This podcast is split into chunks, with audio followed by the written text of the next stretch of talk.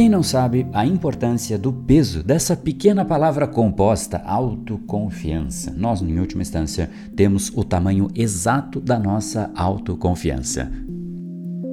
Seja muito bem-vindo ao Reprograme Seu Cérebrocast, o podcast do método que vai te ajudar a ter gestão, controle, clareza de como você mesmo funciona e, de fato, assumir gestão da sua forma de operar o seu próprio cérebro. Afinal, nosso cérebro ele está aí para repetir padrões, mas nós podemos sim treinar, estimular e fazer com que de fato ele esteja muito mais alinhado àquilo que nós queremos expressar no nosso dia a dia, ou seja, ter gestão dos nossos padrões. E existe um que é essencial para toda e qualquer atividade que você quiser fazer na sua vida, seja pessoal, profissional, nos relacionamentos, e eu estou falando da confiança, pessoas que possuem e acessam esse estado mental da confiança com mais facilidade, conseguem acessar também o mundo com mais facilidade. E como eu sempre digo, se joga no mundo que ele aguenta, então se joga nesse podcast, porque aí sim, de fato, você vai aprender o que você precisa para se jogar no mundo que ele aguenta.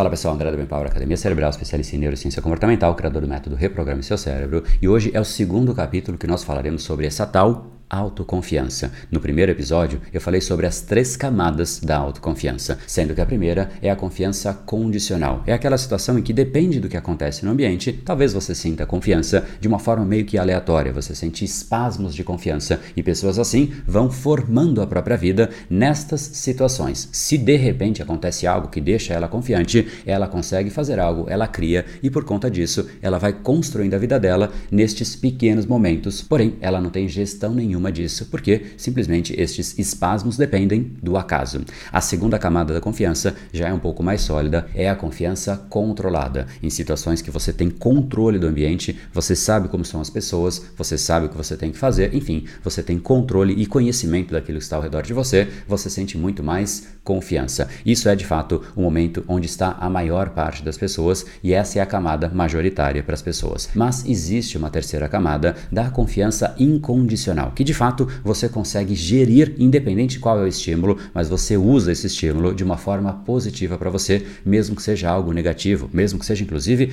uma ofensa. Foi isso que eu trouxe no nosso último episódio. Se você ainda não viu, eu vou deixar um card aparecendo aqui em cima para você clicar e você acessar a este outro episódio. Mas nesse episódio eu vou te mostrar como você pode treinar a sua confiança para você acessar a segunda camada com mais facilidade e no fim eu te mostro como sim você pode treinar para também acessar esta terceira camada Então vamos lá, agora cinco maneiras de você treinar a sua autoconfiança de uma forma consciente e estratégica e não mais de forma aleatória. A primeira forma é você efetivamente mapear. Você precisa fazer um mapeamento de como você reage frente ao mundo. Necessariamente, você precisa ser a pessoa que mais se conhece. Você não pode se surpreender com a maneira pela qual você reage frente ao mundo. Você precisa ser a pessoa que já sabe que em situações assim você reage desta maneira e daquela situação você reage de uma outra maneira. Quando você começa a ter mais conhecimento conhecimento de como você opera, você também começa a conhecer os seus padrões. Isaías Berlin diz: entender é reconhecer padrões. É exatamente quando você reconhece os padrões inconscientes que você tem que você passa a se entender. E quando você se entende, você passa a ter a chance de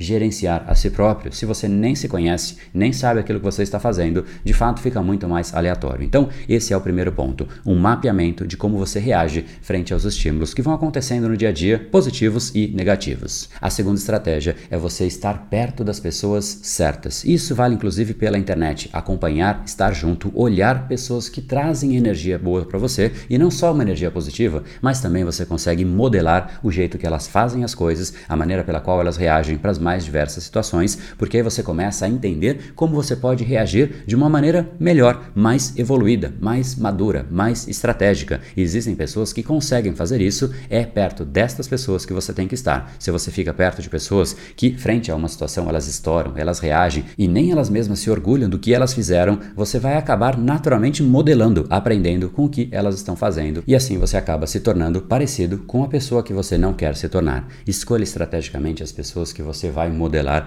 tenha por perto, nem que seja somente pelas redes sociais, porque você também acaba incorporando parte do comportamento. Obviamente, estar presente pessoalmente é muito mais intenso, mas a internet nos traz uma facilidade que a gente não pode desperdiçar. Esse é o passo número 2. O passo número 3 é algo que a gente não é bom em fazer, a gente não faz isso. O passo 3 é, portanto, focar naquilo que nós temos, nos recursos que nós temos. Em geral, nós focamos naquilo que nós não temos. Eu não conheço sobre determinado assunto, logo eu me sinto incapaz, me sinto não merecedor de algumas coisas, porque eu sinto que eu não tenho aquilo que eu gostaria de ter. Ora, mas você não tem coisas hoje que você de fato poderia dar muito mais valor?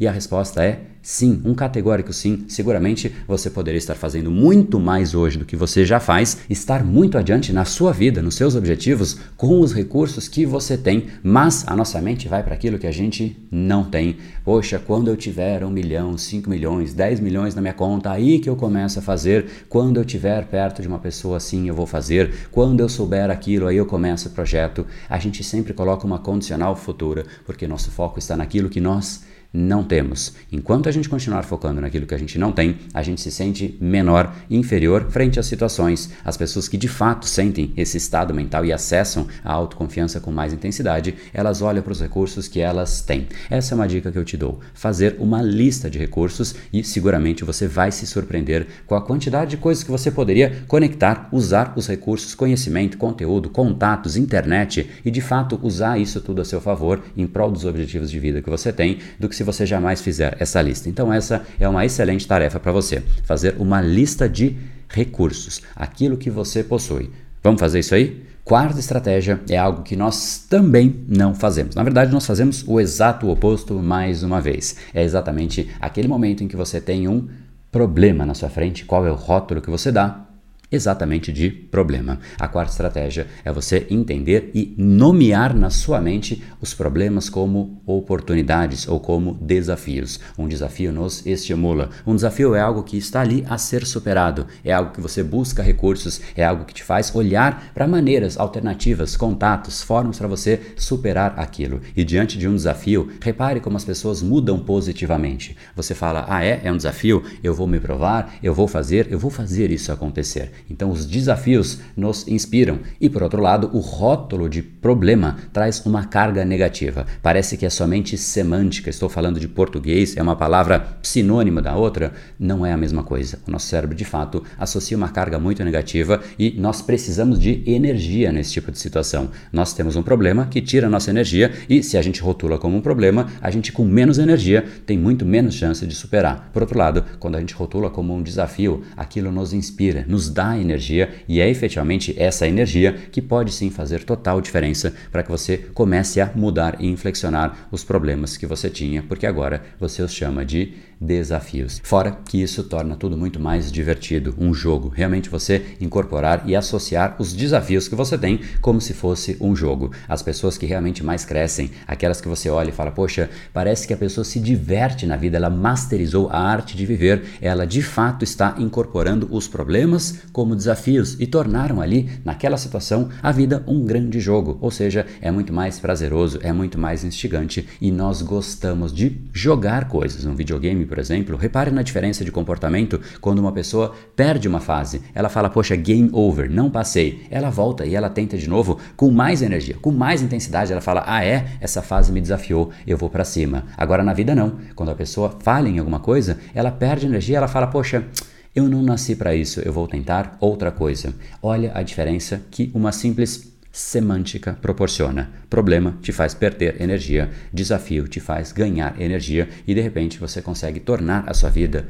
em um grande e fascinante jogo. E é efetivamente isso que eu gostaria que mais pessoas tivessem. E agora, para que a gente chegue no passo número 5, é importante você reconhecer que você não sabe tudo que há a ser sabido e jamais saberá. Por isso é fundamental que você tenha os seus mentores, pessoas que de fato sabem e que já atingiram aquilo que você quer atingir. Isso torna o seu percurso muito mais acelerado. Se existe um atalho, e o único que eu aceito como atalho, porque eu sou muito contra atalhos, fórmulas, dicas, estratégias milagrosas, esse realmente é um que acelera de uma forma intensa e bruta, porque a pessoa já passou por aquilo. Diferente de um livro ou algo que existe ali de conhecimento à disposição, o livro ele é valioso e muito valioso. Eu adoro livros, leio muitos livros. Porém, o livro te diz o que fazer, mas você não pega o estado de energia que um mentor te diz, porque o mentor, além do o que, ele te diz o que fazer, como fazer, quando fazer para a sua situação. Ele sabe olhar para aquilo que você está passando e ele adequa a jornada para que você consiga superar aquele obstáculo que ele já superou. E seguramente os obstáculos que você já superou, você consegue ajudar uma pessoa e seguramente, mais uma vez, existem pessoas que já passaram pelos obstáculos que você quer passar na sua vida hoje. O que você precisa, portanto, é achar estas pessoas, modelar ou até de repente se inscrever se ela tiver à disposição. Hoje em dia a gente vive num mundo fascinante em que as pessoas estão à disposição para te ensinar, elas estão ensinando aquilo que elas fazem na internet. Tem pessoas que não atingiram absolutamente nada e querem ensinar, mas existem muitas pessoas de muito valor que já atingiram exatamente aquilo que você quer atingir e elas estão à disposição para te ensinar, bastando você se inscrever, às vezes num treinamento, às vezes numa mentoria, às vezes num mastermind, e é exatamente por conta disso que significativamente, inclusive a maior parte do meu orçamento eu aloco em conteúdo, conhecimento de pessoas que atingiram o que eu almejo atingir, porque isso me faz ganhar tempo, é isso que me faz ter resultados de uma forma mais rápida do que a média. Não é porque eu sou melhor, não é porque eu sou mais inteligente, é porque realmente eu busco o conhecimento de quem já fez. Tenha o seu mentor. E para isso, a etapa zero para essa dinâmica é você identificar quais são as áreas da sua vida que você realmente quer desenvolver, pessoas que realmente podem te ajudar naquilo que é importante para você, mas passo zero é você saber o que é importante para você. Agora, se você realmente quer treinar, estimular a sua autoconfiança e de repente acessar aquela terceira camada, que é aquela situação e aquele momento em que não importa o que acontece ao redor, mas você sabe canalizar a energia de uma forma positiva e você treinou, condicionou o seu cérebro para tal. Se você quer então aprender sobre isso, é exatamente isso que eu ensino de uma forma aberta para realmente te mostrar e ensinar como eu fiz, como eu já fiz com dezenas de milhares de alunos, para que você treine e estimule o seu cérebro. Para isso, é só você entrar aqui em brainpower.com.br/barra confiança. Vai ser um webinário, uma masterclass que eu te mostro exatamente como você entra nesse ciclo virtuoso positivo de dia a dia ir treinando, fortalecendo o que é a mãe das crenças, a autoconfiança, que em última instância define o seu tamanho. E a gente fecha nosso bate-papo com essa frase: Você é do tamanho da sua autoconfiança. A gente não para para perceber as implicações e a relevância da autoconfiança na nossa vida, mas guarde mais uma vez essa frase: você é do tamanho da sua autoconfiança. No brain, no game. Até mais.